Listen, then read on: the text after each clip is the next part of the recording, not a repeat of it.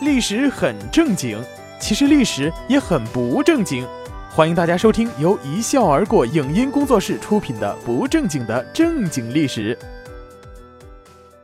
大家好，我是主播小麦，今天我们来说一说功业不显的大唐开国第一功臣裴寂。作者江城胡子提到裴寂这个人呢，相较于大唐其他开国元勋，如李绩、李靖。李孝恭等名气不显，有些影视剧甚至把他编排成了太监。事实上，裴寂在大唐建立过程中起到了非常重要的作用。但是翻遍史料，只是片言之语，语焉不详地提到了裴寂的贡献，所以在历史上也只留下了只见恩宠不见功业的开国第一混混元勋的形象。当然。后世史家自有公论，在《旧唐书》和《新唐书》中，都把他与刘文静合传排在功臣传之首，也算是给了这位大唐开国第一元勋一个公允的评价。裴寂第一次出现在历史的视野，是在温大雅的《大唐创业起居注》中，是从一场赌钱和一个香艳故事开始的。先来说说赌钱的故事。话说这一天，晋阳公傅坚裴寂又一次接到了龙山县令高宾莲的邀请，请他到家里打牌。也不知道怎么回事，最近这个高宾莲隔三差五的来请自己去他家打牌。虽说这位高县令牌技极差，每次逢赌必输，奇怪的是每次都兴趣盎然。不输的口袋空空如也，绝不罢休，而且绝不耍赖。这几次加起来都输了几百万钱，这一次两次的倒没什么，次次这样会不会有什么问题呢？裴寂在脑海里面不停地琢磨这位的问题。难道说他有求于我？应该不会。晋阳公傅坚又不是很大的官，再说也管不了地方上的事情。难道是他想求我跟铁哥们李渊疏通疏通？裴寂如是想，也觉得应该是这个回事儿。不一会儿，裴公坚的车马到了高县令的县衙，轻车熟路的进了密室，正想着把这件事儿跟高县令挑明算了。我裴寂也不是只拿钱不办事的人，有什么事要找李留守大人，一句话，办得成就办，办不成想着法儿也要办。这时，只见密室小门打开，里面走出来两人，却不是日常跟他玩牌的高县令，来人正是李渊的二儿子李世民和晋阳市长刘文静。裴寂愣了：“你们来干嘛呀？抓赌啊？”裴寂误会了，李世民是来讨主意的。此时间，大隋朝已是风雨飘摇，隋炀帝尚在扬州，中原已是狼烟遍地。城头不断的在变换着各色大王旗，坊间还在流传十八子当得天下的谶语，十八子合起来就是个李字啊！这让权力欲强烈的杨广如何对李渊这个表兄放心？据说拘捕李渊的官差正在路上，火烧眉毛了。李渊就是不表态。昨夜李世民与父亲进行了一次单独的对话，向他讲明了目前的形势，一条路。起来反抗可能会有活路，说不定化家为国。再等待下去就是死路一条。在不到二十岁的儿子面前，心机深沉的李渊没露任何口风，而且异常严肃地告诫了自己的二儿子：再胡说八道，老子送你见官。无奈之下，李世民想到了一个人——裴寂。为了这次裴寂的会面，李世民准备了很久。他和晋阳县令刘文静很熟，都想干一票大的。为此，两个人私下里做了很多准备，例如招募了大批亡命之徒，积攒了人马、粮草等。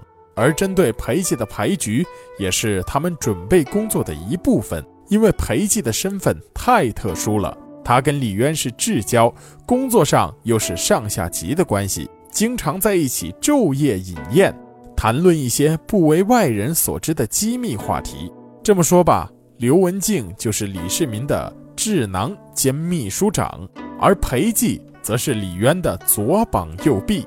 李渊现在也正举棋不定，而裴寂就有可能成为那个一锤定音的人。李刘二人也不多话，把他们的计划和盘托出，很简单：起兵晋阳，走河东，取关中，建立不世之功业。听着李刘二人描述的光辉图景，看着李世民那张英气勃发、激动的有点狰狞的脸，裴寂恍惚间看到了自己年少时的影子。那时他落魄长安，寄宿在一间破庙里面。一天晚上，他做了一个怪梦，梦见一个白胡子老头告诉他：“你三十年后才能得志，最终会位极人臣。”三十年。要熬三十年呐！那一年他十四岁，今年四十四，三十年前的预言要成真了吗？这个念头让他猛地一个机灵，看着一旁有些愕然的李世民，裴寂缓缓地喝了口茶，整理了一下稍微有点凌乱的心神，用缓慢而坚定的语气对李世民讲：“其实你误会你爹了，你爹早就在做打算。”你大哥和你几个弟弟正在来晋阳的路上，他们怕你乱说，所以没有告诉你。另外，他确实是在犹豫：一是北方突厥最近有些不安分，他怕移动后路被抄；二是杨广暂时还不敢拿他怎么样，但是晋阳城里也被隋朝安插了一些监视李渊的人马，这些问题还没有解决。当然，最主要的问题还是他没有下最后的决心。听完裴寂一席话，李世民这才恍然大悟，接着问裴寂：“怎么样才能让留守大人下这个最后的决心呢？”裴寂笑而不答，告诉李二郎：“耐心回去等消息，后天给你准信儿。”说好的后天很快就到了，李世民没有等来裴寂的好消息，却等来了一桩香艳的祸事，不是他的祸事，是他爹李渊的。原来第二天。裴寂约李渊到晋阳宫喝酒，李渊喝多了，就留宿在了晋阳宫。这本也没什么，李渊本就是晋阳宫的宫监，只是起床的时候身边多了两个没穿衣服的女子，这个问题就大条了。宫内女子的所有权和使用权，那都是归杨广的，这可是诛九族的大罪呀！这时裴寂出现了。挥退了两位宫女，然后就有了下面一段写入《大唐创业起居注》的对话。裴寂道：“二郎暗中招兵买马，欲行大事，我私自让宫女侍奉您。如果事情泄露，一定会被皇帝诛杀。如今天下大乱，盗贼遍布天下，若守小节，难免一死；若举义兵，必能成事。您意下如何？”李渊道。我儿既已定计，就这么办吧。在这一刻，大唐开始了正式创业，而大唐创业公司的第一笔原始资金注入也是来自裴寂。《新唐书》记载，裴寂进献宫女五百人，并将晋阳宫的九万斛粮草、五万段杂彩、四十万领甲胄充作军用。不久，李渊开大将军府，正式起兵晋阳。任命裴寂为长史。九个月后，攻入长安，李渊自立为大丞相，裴寂为大丞相府长史。武德元年，李渊称帝，对裴寂说：“使我至此，功之利也。”拜裴寂为尚书右仆射，位列功臣榜第一。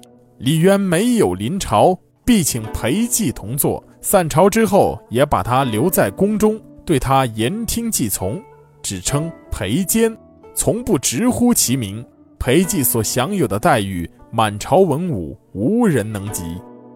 在这个期间，裴寂的工作其实是卓有成效的。但李世民玄武门事变后，大量篡改的唐朝档案记录，使得裴寂的功绩只能从后世的只言片语中找到蛛丝马迹，主要表现在以下几个方面：第一，制定唐律和唐令，尤其是唐令，沿用至晚唐。第二，完善了府兵制和均田制。虽说这两项制度源自北魏，成型于隋朝，但完善于唐朝。裴寂正是操刀之人。第三，转运粮草，支持李世民平定四方。这是个萧何式的人物，但他去世后地位却与萧何相去甚远。这是为什么呢？一方面，裴寂这个人搞内政还可以，打仗确实不行。武德元年，刘武周叛变，威胁唐王朝的老窝晋阳，齐王李元吉弃城狼狈逃窜，行军总管姜宝仪、李仲文相继战死，唐高祖为此忧虑不已。裴寂主动请缨，要求率军征讨，被任命为晋州道行军总管。在河东与刘武周大将宋金刚对峙，宋金刚趁唐军缺水移营之际，挥军猛攻，唐军大败，死伤惨重。随即在几次与宋金刚的交手中，全面落入下风，山西大半落入刘武周之手。从这些事情上来看，裴寂确实没有将帅之才，缺乏汉御之策。当然，武德元年打败仗的也不止他一个。李世民在与西北的薛举的大战中败得比他还惨。真正让后世对裴寂颇多微词的，反而是他谗言杀功臣的事情。这还要从武德二年的刘文静案说起。刘文静的才能在裴寂之上，又屡建军功，但地位却远不如裴寂。因心中不平。常在议论朝政时与裴寂对立，彼此矛盾极深。刘文静曾在最后口出怨言，拔佩刀劈砍听柱，表示定要斩杀裴寂。这本是最后的激愤之言，却被他一个失宠的姬妾听见，让兄长向皇帝告变，称他想要谋反。唐高祖将刘文静交付属吏，令裴寂与萧雨一同审讯。萧雨与李世民、李纲都表示刘静并非谋反，裴寂却趁机进谗道：刘文静的才能谋略确实在众人之上，但生性猜忌阴险，奋不顾难，其丑言怪节已经显露。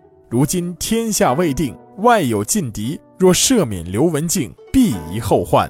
唐高祖听信了裴寂谗言，遂将刘文静处斩，抄没其家产。这也是正史的记载，应该是属实的。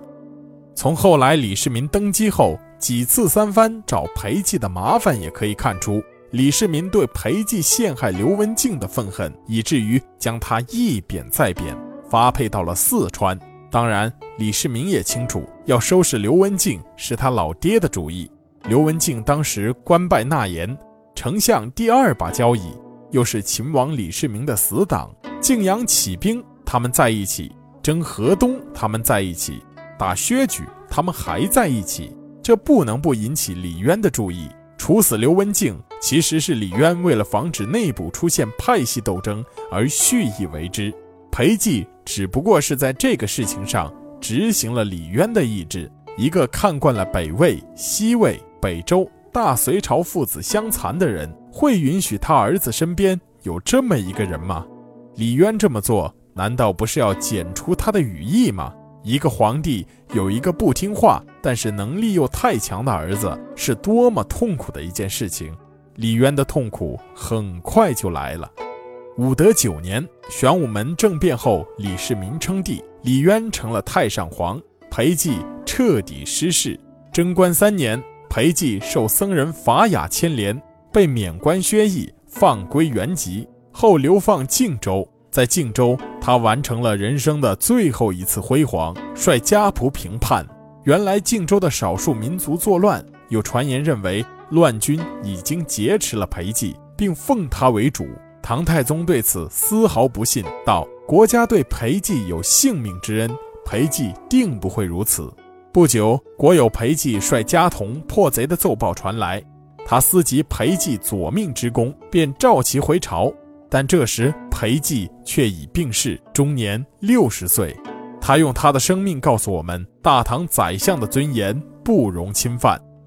好了，感谢大家的收听，这里是一笑而过工作室出品的不正经的正经历史，我是主播小麦，我们下一期再见。